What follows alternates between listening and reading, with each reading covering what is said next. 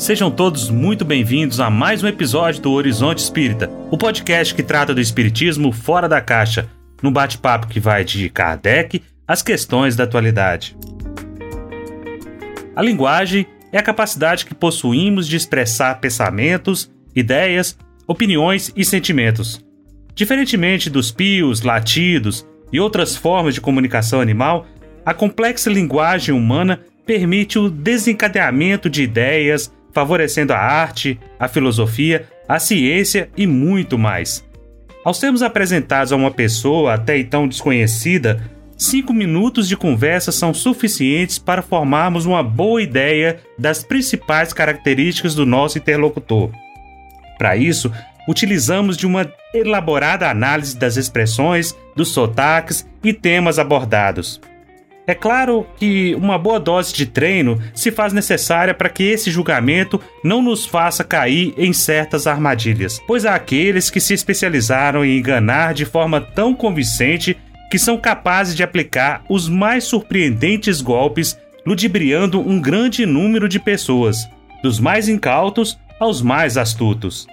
E na comunicação com os espíritos não poderia ser diferente, já que eles nada mais são do que as almas dos homens que habitaram a Terra.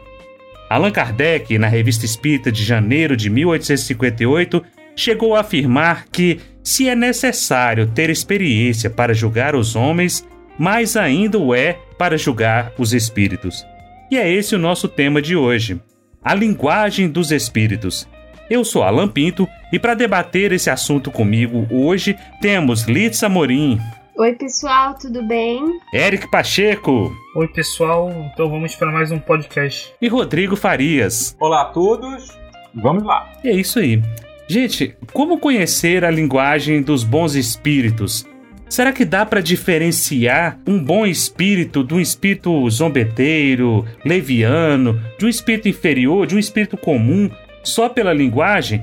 Qual a importância que a linguagem tem no trato com os espíritos? Acho que para introduzir tem uma questão, né, que é o fato de que a linguagem é o principal elemento dos espíritos que a gente tem para trabalhar, uma vez que não existe comprovação absoluta da identidade, né? Então, o que os espíritos nos dizem e como eles nos dizem é de fato a única coisa que a gente tem para trabalhar, a única coisa real, porque o próprio Kardec desaconselhava que a gente ficasse especulando muito e tentasse ter uma resposta definitiva sobre a identidade do espírito que está falando. Né? O Kardec coloca lá no livro dos Médios, no item do capítulo 24, sobre a identidade dos espíritos, um aspecto muito interessante da linguagem, que ele diz o seguinte: que julga-se os espíritos como os homens pela sua linguagem então, se você não é vidente, ter essa faculdade mediúnica, não, é, não será pela roupagem, embora muita gente ache que os espíritos superiores são aqueles que emitem luzes, que estão é, vestindo a toga azul, branca ou o que quer que seja, mas sim pela forma como eles falam. Aconteceu comigo, eu presenciei isso, um episódio muito interessante em que eu estava acompanhando o desenvolvimento de um médium e de repente ele recebeu uma comunicação, uma psicografia de um uma pessoa que eu até então nunca tinha ouvido falar. E quando eu fui fazer a pesquisa, eu tive um choque porque era um membro aqui na Terra da Academia Brasileira de Letras. Na comunicação dele, na mensagem dele, havia a seguinte frase: Olho por olho é uma política que ficou há muito tempo atrás algo parecido. Só que o há muito tempo atrás que ele escreveu era sem H. E eu sempre me lembro que na escola, quando a gente fala há muito tempo, a gente coloca o A com H do verbo haver. E aquilo eu fiquei cucado. Mas como, se ele assina como membro da Academia Brasileira de Letras, ele comete um erro grave, um erro crasso desse de português? E aí eu comecei a desconfiar da identidade do espírito. E não satisfeito com isso, fui pesquisar.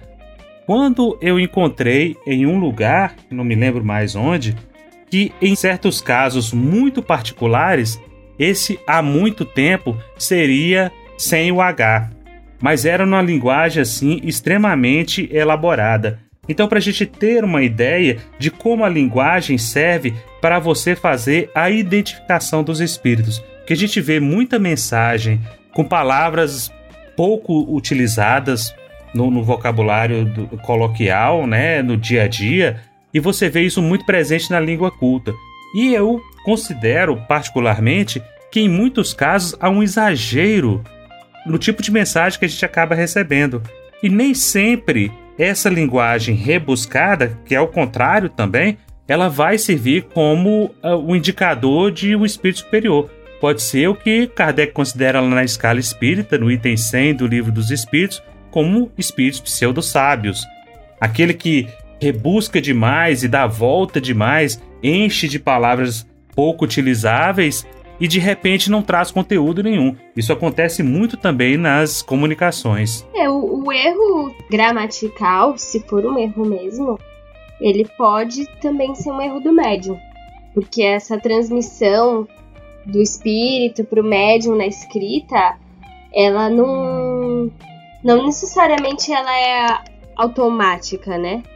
Há alguns médiums que ouvem e aí eles escrevem conforme eles sabem, né? Mas eu achei muito interessante o fato de que o Allan Kardec no livro dos médiums ele coloca um monte de itens que descreveriam o que seria a linguagem dos bons espíritos ou espíritos superiores.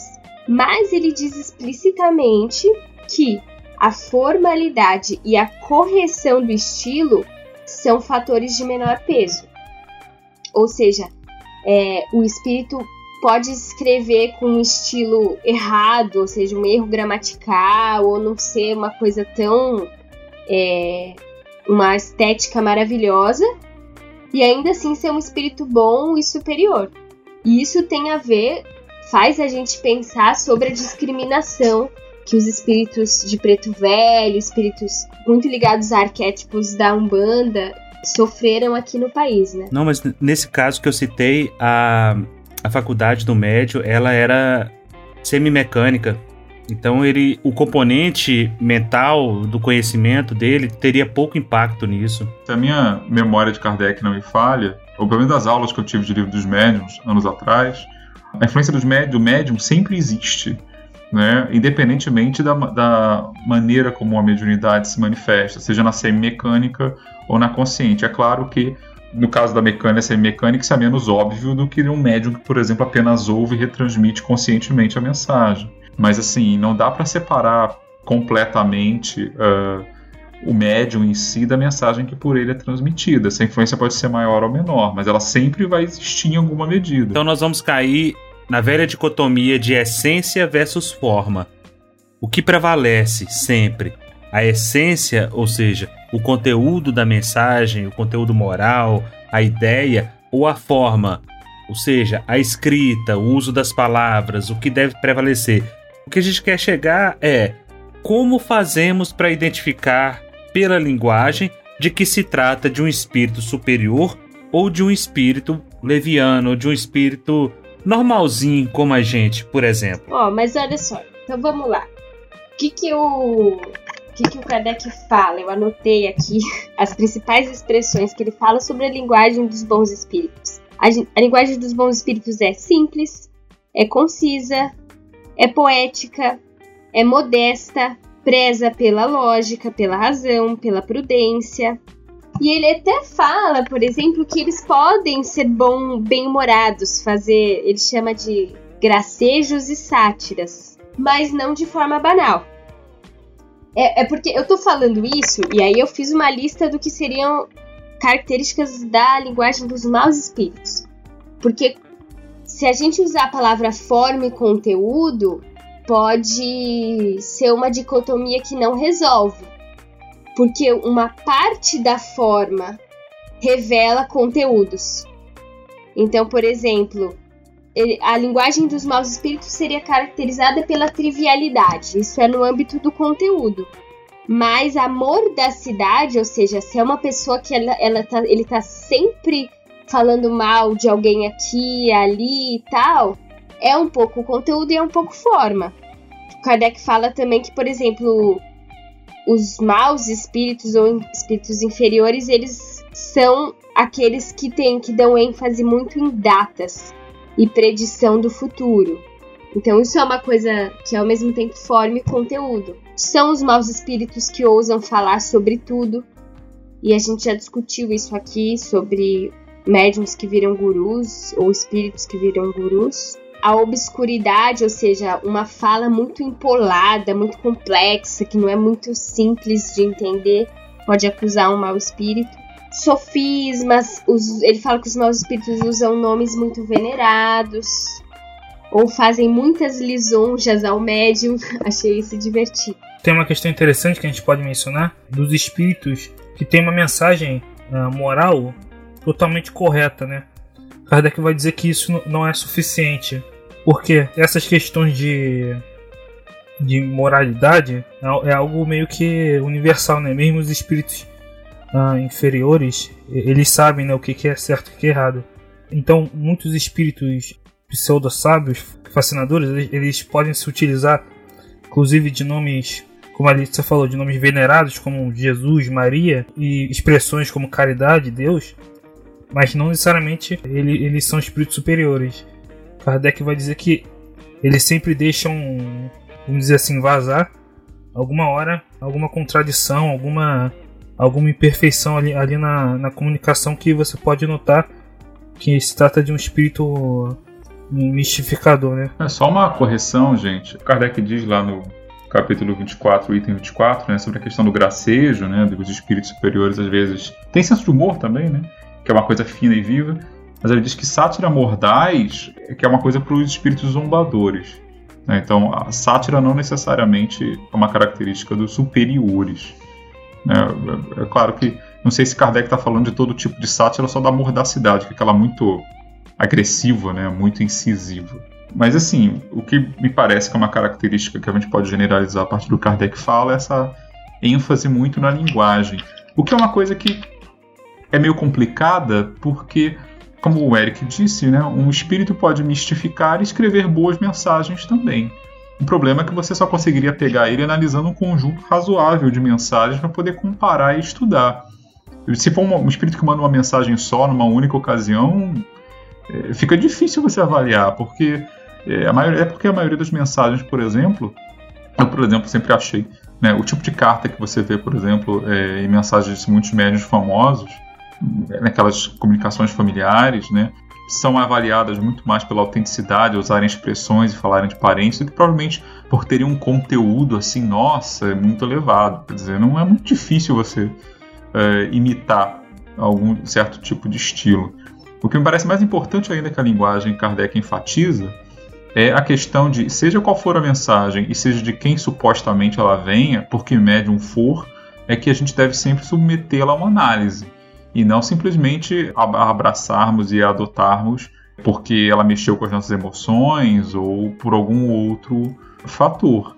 É, aí essa é a parte difícil, né? Porque, por exemplo, para você analisar um espírito específico, você teria que ter um conjunto maior de mensagens dele do que uma ou duas né? Não podem ser mensagens também tão curtas. E aí, como é que você vai avaliar isso? Não é todo espírito que vai e volta. Muitas vezes as pessoas recebem comumente, né? Ou querem uma comunicação que veio uma vez para elas na vida, alguém querido. Ninguém tá, a maioria das pessoas não está muito interessada num, numa comunicação assim constante e regular. Uma enciclopédia de, de mensagens, né? É, pois é, isso quem faz é um, um cientista lá Kardec. A maioria das pessoas não faz isso. Né? Mesmo que você receba mensagens do seu guia espiritual, por exemplo, quantas pessoas realmente analisam com crivo analítico, com distanciamento as mensagens que recebem? Será que. Porque você está envolvido, tem um clima de intimidade e tal. Então, assim, é, eu entendo que era uh, o recurso que Kardec dispunha, afinal, para analisar é, o caráter de pessoas que ele não que não tá sendo não estão sendo vistas, não podem ser facilmente identificadas e que se expressam geralmente, no caso dele, principalmente por escrito. Tá, então você vai analisar a linguagem porque é o que tem. Mas não é exatamente um método é, também tão fácil de você usá-lo bem e de usá-lo de forma tão confiável assim. Depende do material de que você dispõe. Por exemplo, como é que fica essa questão da linguagem quando você está operando com o espírito, já que a Litsa lembrou, né, dos pretos velhos, quando você está lidando com espíritos que usam uma linguagem bastante coloquial?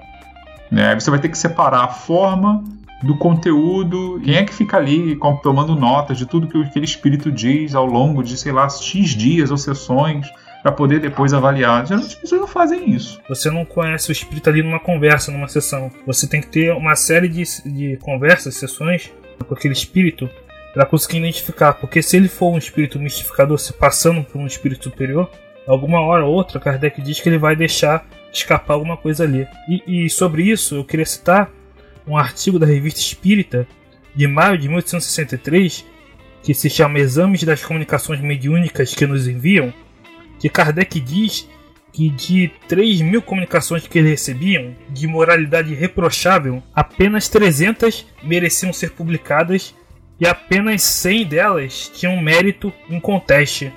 Ou seja, de 3 mil, apenas 100 tinham mérito em conteste. Imagina isso hoje, onde o movimento espírita publica qualquer coisa e vende, né? Agora, eu queria expandir um pouco a aplicação dessa reflexão de Kardec. Eu acho que essa, essas reflexões que ele trouxe, que são sobre a linguagem dos espíritos, elas não servem simplesmente para você aceitar e rejeitar determinadas mensagens. Elas servem para várias coisas. Primeiro que ele fala que para julgar os espíritos como para julgar os homens, é necessário saber julgar a si mesmo. Eu até lembro um pouco da, de uma fala que é meio. Eu não sei se é bíblica, né? Que os lobos caem em armadilhas de lobos. O que eu quero dizer com isso? Se você é uma pessoa, um médium muito vaidoso, quando o espírito vier cheio de lisonjas para você, você não vai conseguir resistir. então, o Kardec também fala sobre coisas que aconteceram não só com os espíritos, mas também com os médiums. Então ele diz que é típico dos espíritos inferiores falarem sobre tudo, enquanto os bons espíritos são mais modestos. É, isso a gente viu acontecer no movimento espírita brasileiro, quando determinados médiums ganharam status de que eles podiam pontificar sobre tudo, sobre política, sobre é, células tronco, sobre. É um processo social que a, a sociedade espírita se, se, perdeu aí no meio do caminho. Né? Se não tem fórmula, se não tem só essência ou só conteúdo, o que eu tô pensando aqui é que é muito difícil você fazer um julgamento desse e acertar sempre. Se, como o Eric coloca aí, de 3 mil mensagens, só 100 eram publicáveis, é, acho que a gente. Eu, eu, eu vou parar a partir de hoje de julgar essas comunicações que eu vejo no movimento espírita, porque é muito complexo isso. Eu me lembro da primeira vez que eu peguei um livro do André Luiz para ler, eu praticamente não entendi nada, porque a forma como ele coloca é um português muito rebuscado, muito é, é, fora de, de, de moda, muito culto. Eu pergunto, gente, qual a necessidade de chamar hospital de nosocômio? Quem chama hospital de nosocômio hoje em dia? Essas coisas eu acho assim que precisa ser atualizada e não é. Quer dizer, nós estamos vendo livros aí que foram publicados na década de 40, de 50, com a, a mesma linguagem, e nada disso foi adaptado, nada disso passou por, por crivos de, de pessoas. Simplesmente o Vantuil de Freitas recebeu e publicou. Então é muito difícil a gente até fazer esse tipo de avaliação. Então o critério do bom senso para a gente desenvolver, ele requer muita experiência. E a experiência a gente só vai adquirir com o erro e o acerto. Isso me faz lembrar a história do gafanhoto que perguntou ao mestre como é que ele fazia para fazer boas escolhas. E ele disse: é muito simples, é só você adquirir experiência. E como é que eu adquiro experiências? Ele fazendo as escolhas ruins. Então a gente só vai adquirir experiência a partir do momento que a gente errar. Mas isso não quer dizer que o erro deva ser aceito por todos e por qualquer um. Daí a necessidade de você voltar lá no episódio 13, que nós acabamos de gravar recentemente, falando sobre a crítica dentro da doutrina espírita. A necessidade de ter esse senso crítico. Se a gente não tiver esse senso crítico, esse rigor que o próprio Kardec tinha, a gente vai começar a aceitar tudo que vem simplesmente porque veio de um espírito que eu não via a cor, não via a roupa, não via a forma, eu só vi a linguagem. E a linguagem, como talvez muitos consideram que esteja acima do padrão da maioria, acha que é o falar difícil que torna o espírito superior. E se ele falou algo que é difícil, chamou o hospital de nosocômio, então é uma coisa boa, vamos lá e vamos publicar. E aí a gente vai começando a criar esse, essa rede, esse emaranhado de enganos, de desacertos, de fantasias que hoje impera dentro do movimento espírita, principalmente na literatura espírita mediúnica e de psicografia. Uma coisa interessante, talvez mencionar também, é que Kardec vai dizer que a linguagem dos espíritos elevados, né, ela é sempre idêntica, né? Mas ele vai dizer que é idêntica quanto ao conteúdo, quanto ao fundo, não quanto à forma. É assim que, por exemplo, funcionava né, o controle universal do ensino dos espíritos. Kardec recebia várias comunicações, né, mas essas comunicações não precisavam ser exatamente iguais né, na, na, forma. Mas o fundo, na ideia, era, era o mesmo, né? Em diversas localidades de médiums que não se conheciam entre si. É, e acho que tem que respeitar alguma particular, as particularidades culturais, entendeu? Acho que é esperado que um preto velho fale de determinada forma e é inspirado e é esperado que um espírito da década de 50 chame o hospital de nosocomio, entendeu? É, isso é muito típico da sociedade portuguesa, também da sociedade brasileira. Gente, até o nosso ex-presidente Michel Temer usava essa linguagem, entendeu? Mas o que eu queria dizer sobre esse, essa questão que o Alan colocou numa ideia assim de não criemos pânico, é que tudo depende da horizontalidade das relações. Então, por exemplo, se um médium um espírito me deu um conselho. Se eu estou segura de que a primeira pessoa responsável pelo meu caminho, a primeira pessoa que sabe sobre a minha vida sou eu mesma, eu vou acatar esse conselho ou não, ou adaptar com a maior naturalidade. Eu achei interessante o que o Alan pontuou, também o, o Eric pontuou isso. É relativamente fácil você receber uma mensagem que possa conter algum erro aqui ou acolá. É, mas isso não, não é um problema se, se a gente não sacraliza essas mensagens. Se a gente entende elas como mensagens de companheiros de jornada dialoga com elas naturalmente, não faz delas leis irracionais. Então eu sei de caso de centro espírita que já recebeu mensagem condenando pessoas que iam pro carnaval.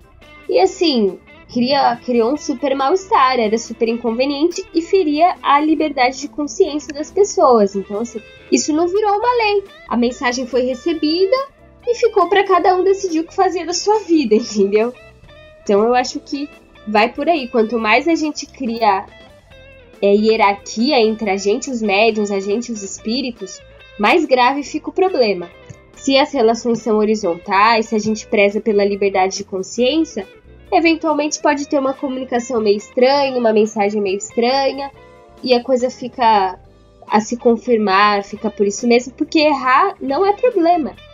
Errar faz parte do, do caminho. Eu acho também que a linguagem ela acaba sendo um meio de identificação do próprio espírito. E aí a gente começa a perceber que determinado espírito tem sempre a mesma forma de comunicação e quando alguém se algum outro espírito se faz passar por ele e escorrega nisso, já dá um sinal de que alguma coisa está errada.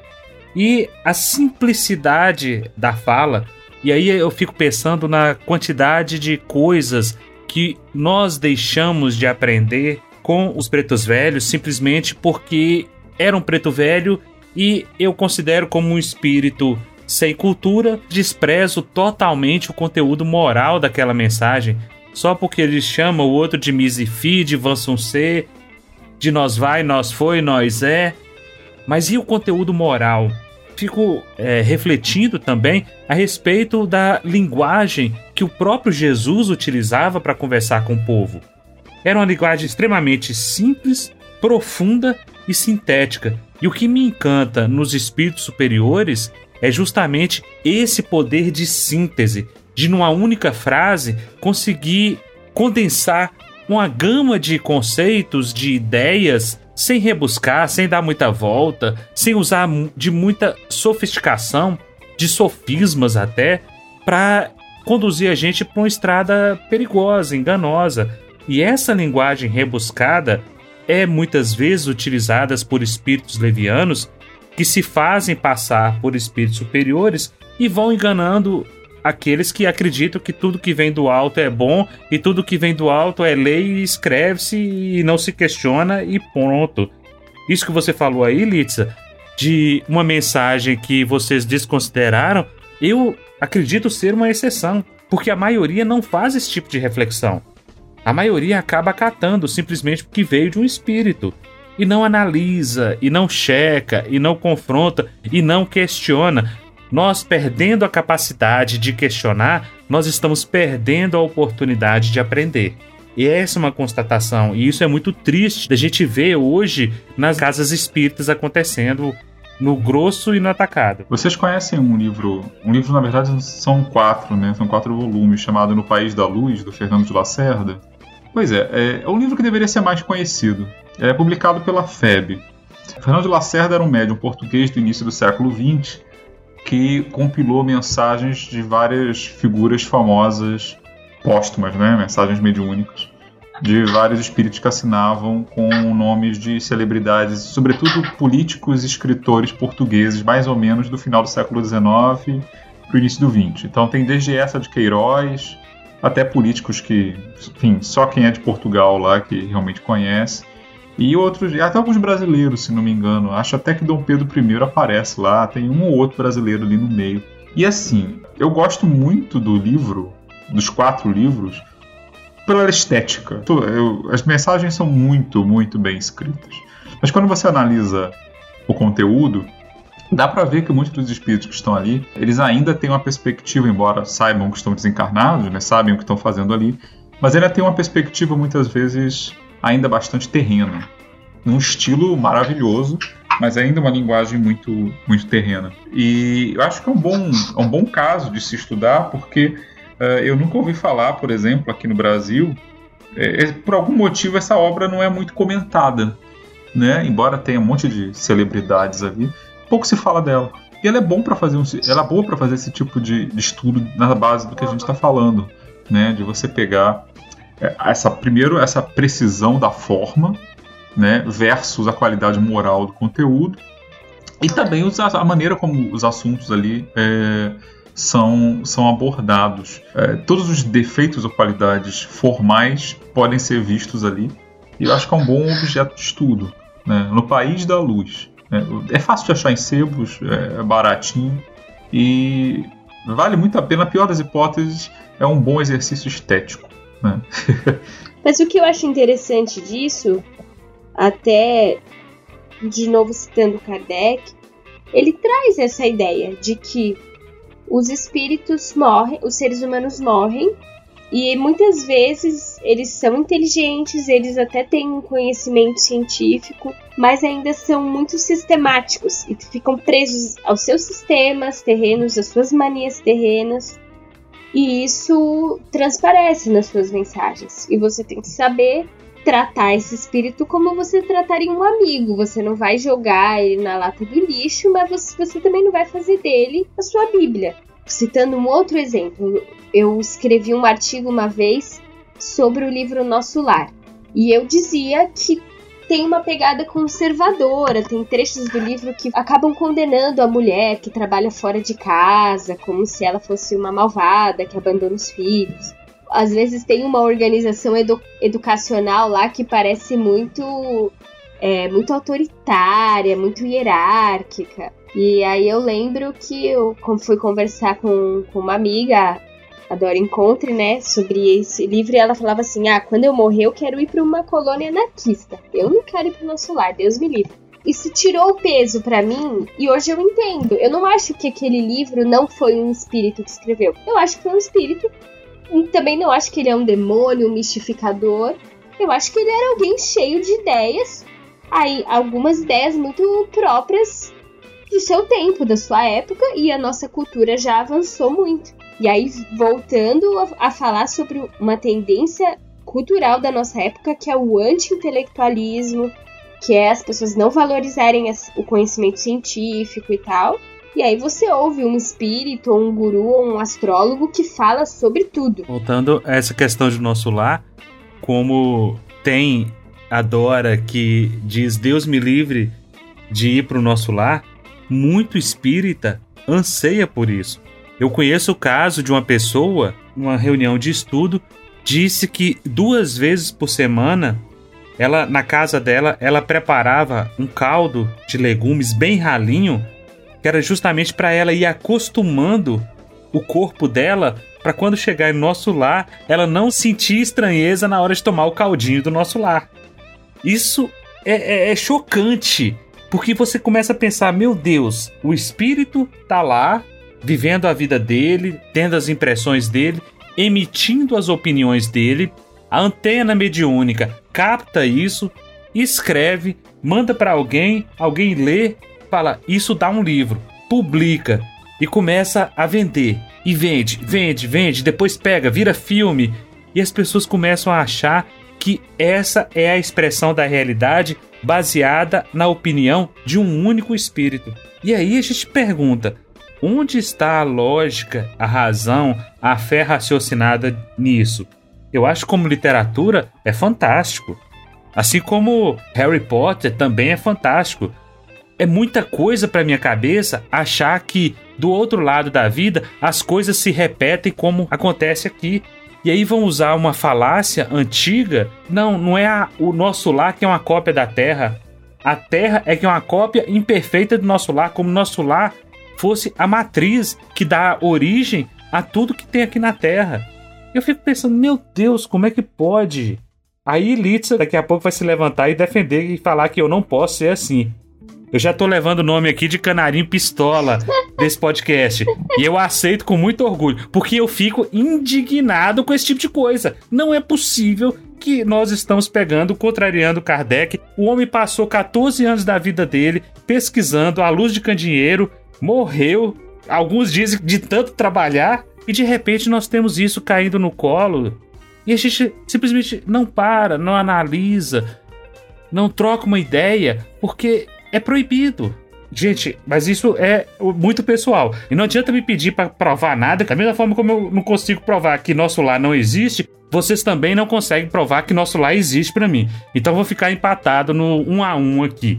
Mas essa questão da identidade do espírito, eu queria voltar nela justamente porque quando a gente vê cartas psicografadas, principalmente de jovens, de. É, o Chico tem, tem vários livros assim. Tem um livro dele chamado Motoqueiros do Além, que é só mensagens psicografadas de pessoas que desencarnaram em acidentes de moto.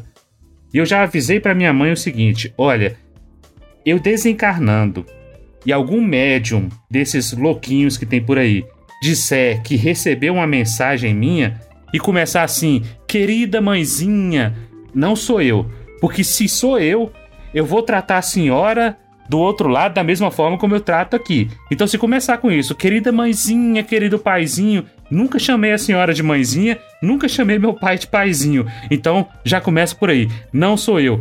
Prova da minha identidade é falar como eu falo, ser quem eu sou, porque não se perde a identidade do outro lado da vida.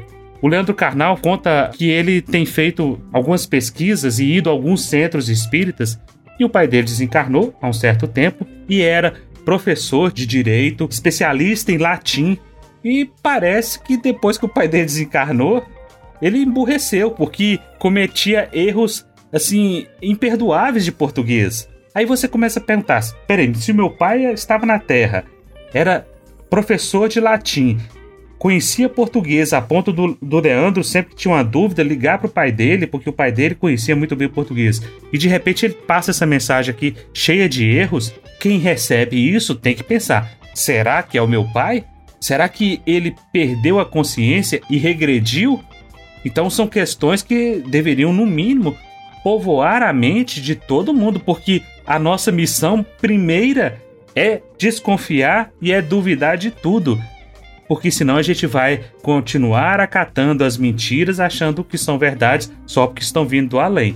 Do além também tem muito impostor, tem muito mentiroso, tem muito enganador, tem muito leviano que se diverte com isso.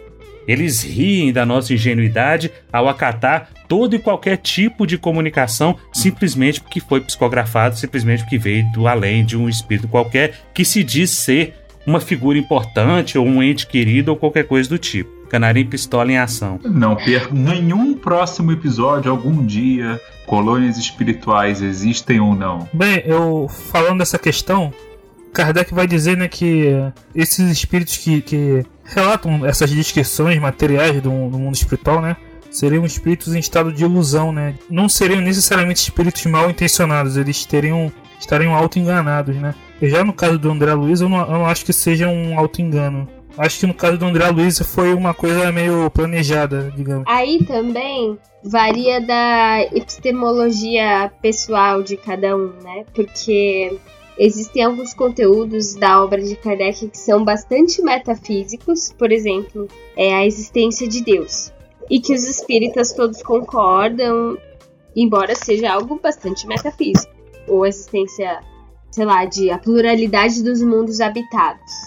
E aí alguns espíritas vão achar que outras especulações metafísicas que contrariem parcialmente ou totalmente Kardec não são válidas, tipo colônias espirituais. Outros vão preferir deixar em suspenso, ah, talvez existam, talvez não.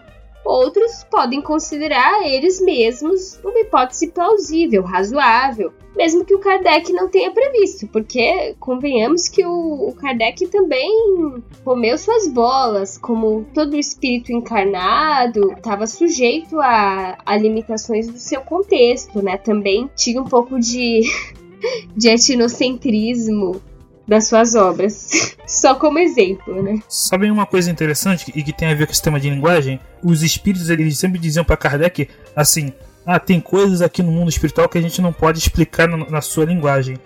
Eles, eles, usam até a analogia de um cego, né? Imagina uma pessoa que tenha nascido cega. Você não consegue explicar o que, que é a luz para aquela pessoa. Ela não tem experiência direta com aquilo.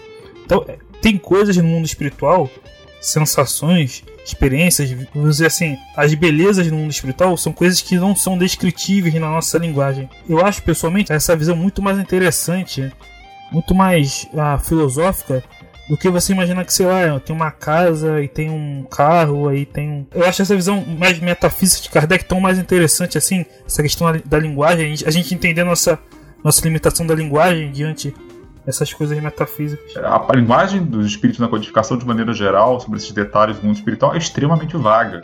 O que, que é você habitar o espaço? Sabe, é, não quer dizer nada. É só uma maneira de você não dar informação de uma. Ou você pode supor, como você está dizendo, que uh, é uma coisa que a linguagem humana não dá conta, tudo bem. Né? Mas quando ele diz, ah, nós vivemos por toda parte, habitamos o espaço, isso significa exatamente o quê? A gente aprende que os espíritos têm percepções. Por exemplo, eles enxergam, eles ouvem, até com o corpo inteiro. Tá lá no livro dos espíritos. Maravilha. Para enxergar exatamente o quê? O que, é que se enxerga no espaço? Talvez fossem detalhes que não fariam grande diferença se você analisasse o conteúdo moral. E o próprio André Luiz, em sua obra Em Nosso Lar, ele acaba dizendo, ao tentar descrever as belezas da, dessa colônia que não existem estruturas de palavras que possam descrever, por exemplo, a beleza de flores, de plantas, de frutos que tenham lá. Então ele faz analogias, como se faz analogias de estruturas de hospitais. É muito semelhante aos hospitais na Terra, quando na verdade talvez nem sejam, mas é a forma como se coloca. E outra coisa, a linguagem, quando ela não é verbalizada, ela é pelo pensamento, aí a gente vai cair em outra questão, que é justamente isso. Os espíritos se comunicam pelo pensamento. Então, pode-se dispensar a linguagem articulada? Pode-se dispensar a fala? Se eu comunico-me pelo pensamento, eu consigo transmitir uma ideia, eu preciso verbalizar essa ideia antes de transmiti-la? Primeira pergunta que eu faço para vocês. Segunda pergunta: se a linguagem entre os espíritos é o pensamento, por que eu precisaria de uma linguagem específica para me comunicar no além, como muito espírita acha que é o caso do Esperanto? Essa questão da linguagem articulada, Kardec vai dizer que o espírito não precisa, né? Por quê? Porque, segundo Kardec, o espírito ele não tem órgãos, né? Então ele, ele não tem boca, ele, ele se comunica pelo pensamento. Ele não tem órgãos é, e não tem necessidades materiais, né? Sim, mas ainda assim há uma linguagem. E como é que ela funciona?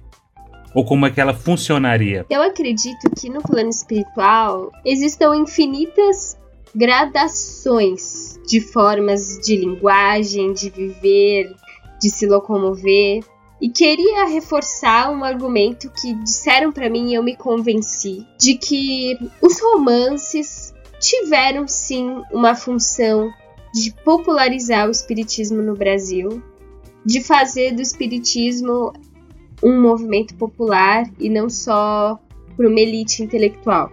Daí é tarefa nossa fazer com que o espiritismo seja um movimento popular progressista, de progresso e não de opressão, de obscurantismo, de dominação. Essa linha de argumento me leva a concluir de que talvez um livro que descreva um modo específico de vida num lugar do plano espiritual, ele seja consolador para as pessoas. E no meio daquele livro tem lições é, sobre as coisas mais elementares da moral cristã e da moral espírita, tipo o perdão, a caridade, a disciplina, o trabalho. Então eu acho válido. Eu concordo com você nesse aspecto aí, Litsa. Mas uh, qual é a, o grande problema? Assim como as fábulas de Esopo, de La Fontaine, elas nos ensinam, principalmente na, na infância, o conteúdo moral. Você vê a raposa conversando com a garça, mas quando você cresce e você começa a perceber que raposa não fala, que garça não fala, você abandona a forma e você se pega no conteúdo. O problema é que muitos espíritas deixam de lado conteúdo e ficam eternamente vinculados a uma forma e criam estruturas mentais que ao chegar do outro lado da vida começa a dar trabalho para a espiritualidade justamente porque espera o nosso lar. Quantos e quantos espíritos se manifestam nas mediúnicas esperando o nosso lar? Espíritos que nem são espíritas, querem o céu dos espíritas e ficam esperando o caldinho e ficam esperando o aeróbus e ficam esperando aquele monte de coisa que foi descrita e que de uma forma ou de outra, acaba povoando o imaginário coletivo. A gente não falou do Esperanto, na verdade, né? Só mencionamos. Pois é, e aí? O Esperanto, né, ele foi... Eu até vi isso com vocês, ele foi primeiro colocado né, pela FEB e por um texto do, do Emmanuel, né? Eu não tô com o nome do texto aqui, mas é. Lição do Esperanto. Isso, ele popularizou essa ideia do Esperanto no movimento espírita, né? Sobre a questão espiritual, né? De achar que. Ah, tem que se ensinar o Esperanto pro, pro espírito poder se comunicar no mundo espiritual. Isso, claro que não tem, não tem base, né? Porque um, um espírito que desencarna aqui no Brasil, ele pode se comunicar através de um médium de qualquer lugar do mundo, não precisa ele vai, ele vai se comunicar com a língua lá do, do, daquele país, mesmo se ele não tiver encarnado lá, não souber aquela língua. Até porque a gente cai aí naquela questão do pensamento e da linguagem. Quando o espírito de outra nação vai se comunicar, ele realmente necessita da linguagem articulada?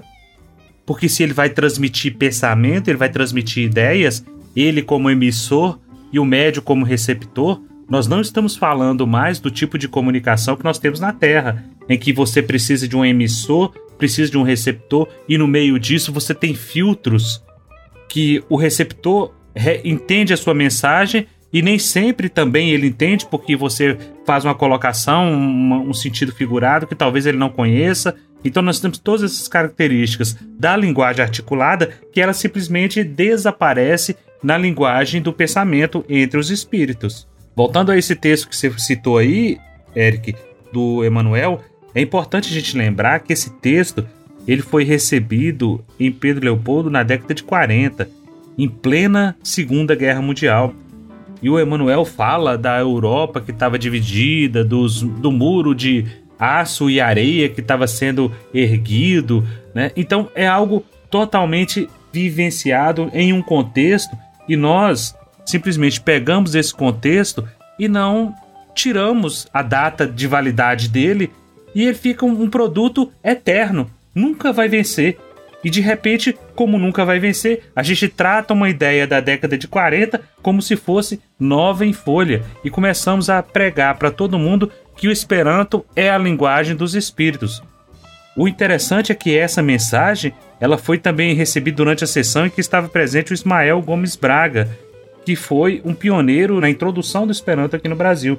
Então é algo totalmente induzido dentro de um contexto e que a gente precisa começar a trabalhar. Eu já fui em eventos é, espíritas em que tinha lá banheiros e logo embaixo escrito banheiro em Esperanto. Aí eu pergunto, qual a necessidade disso, pelo amor de Jesus Cristo? Canarim pistola de novo. Eu fico me perguntando aqui é, como é que o pobre do Kardec fez. Kardec não, aliás. Ismael, né, o anjo Ismael, como é que ele fez para dar aquelas comunicações no século XIX para o grupo que vai mais tarde ajudar a formar a FEB, sendo que a última encarnação de Ismael que a gente conhece foi como patriarca do que viria a ser o povo hebreu. Né? Em que língua será que ele usou? Já que ele, a última vez que ele falou uma língua humana foi uma língua semita antiquadíssima. Que curioso isso. Ele, ou seja, ele consegue mandar uma comunicação é, por um médium brasileiro que falava uma forma recente de português, mas para falar com outro espírito ele precisaria então falar esperanto, né? Engraçado. Eu queria trazer uma observação que eu achei bem interessante, o fato de que quando Kardec fala daquilo que seria a linguagem dos espíritos inferiores, ele acaba descrevendo uma coisa que hoje a gente chama de comunicação violenta. Por que isso? A ideia de comunicação violenta e comunicação não violenta é um pensamento que propõe que a nossa linguagem está impregnada pelas estruturas sociais de dominação e que para isso o nosso modo de falar teria que passar por uma reflexão e tal. A comunicação não violenta é uma proposta criada pelo psicólogo Marshall Rosenberg. Ele criou enquanto ele estava trabalhando em escolas dos Estados Unidos que estavam abandonando a segregação racial na década de 60.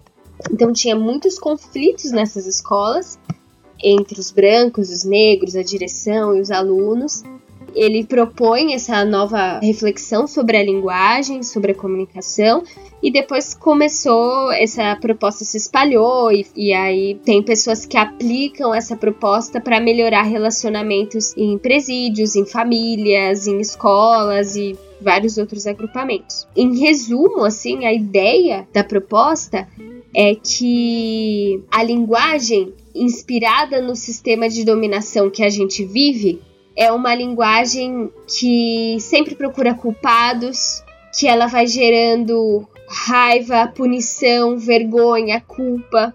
E, e parte do paradigma, assim, que é, sempre há só um caminho certo, um olhar certo.